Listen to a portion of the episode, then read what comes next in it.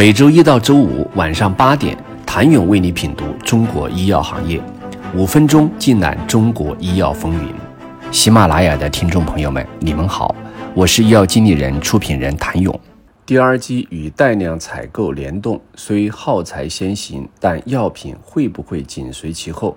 政策专家表示，DRG、DIP 与集采的联动未来势必会延伸到药品，但政策变化不是一蹴而就的。对药企而言，短时间内还有喘息的机会。今年是国家医保局下发关于印发 DRG、DIP 支付方式改革三年行动计划通知的第二年，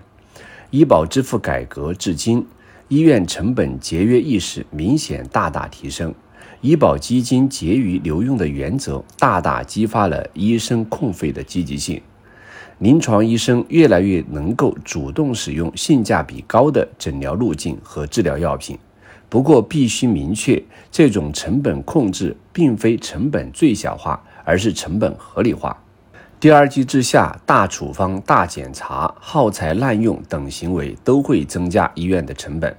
在保证医疗质量的前提下，如何减少支出、降低成本、提高效率、实现成本合理化，不仅是医院与医生在探索的临床路径，也给药企指明了出路：疗效确切且兼具价格与质量优势、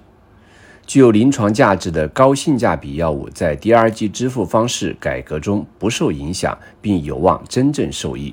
这也是为什么有观点认为，以医院牵头的 DRG 加集采联动，并不一定是大杀价。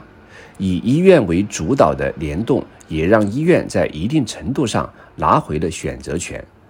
化药集采以价格决定重选厂牌作为需求方，医院不能主动选择期望厂家，这也就导致了在后续集采结果落地执行过程中，产品用量不达标，医疗机构被医保部门约谈通报，进而影响医院绩效考核的情况发生，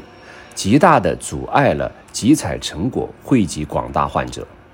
DRG 作为由西方传入中国的医疗支付方式。欧美多国都已经开始了由需求方主导议价、主动控费。如果由医院主动发起控费的动作，集采节约的医保基金实现降价控费完成度将有效提高。对于药企来说，，DRG 已经改变了医院用药的格局。随着 DRG 加集采的混合双打模式出现，带量采购中选价格将直接影响 DRG 分组支付价格。对于拥有价格优势的集采中标产品来说，会获得更多的机会；而对于未中标厂家而言，同一品种下的巨大价格差异将不复存在，但机会还是存在。具有创新价值的药械产品依然具有空间。正如北京市医保局二零二二年发布的 DRG 除外支付办法就明确了创新药、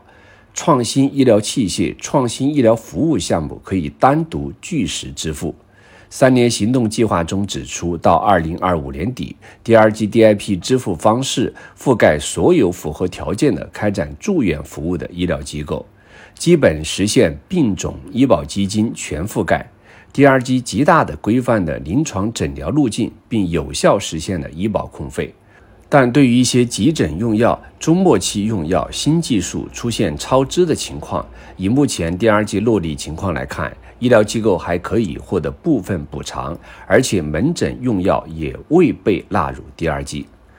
长远来看，当 DRG 带量采购从耗材延伸至药品，在更多地区试点乃至推开后，也或从住院服务延伸至门诊服务，对企业来说，一方面需要考虑能不能搭上这班车，更要从 DRG 病组的分类、临床使用路径、企业成本计算等方面，更合理的去规划产品的临床使用。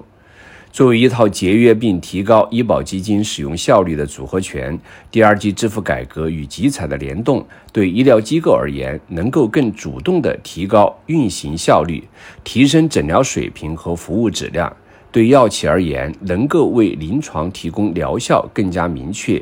价廉质优的产品，最终实现患者就医体验与。诊疗质量的双重提升。谢谢您的收听。想了解更多最新鲜的行业资讯、市场动态、政策分析，请扫描二维码或添加医药经理人微信公众号“医药经理人”——医药行业的新闻与资源中心。我是谭勇，明天见。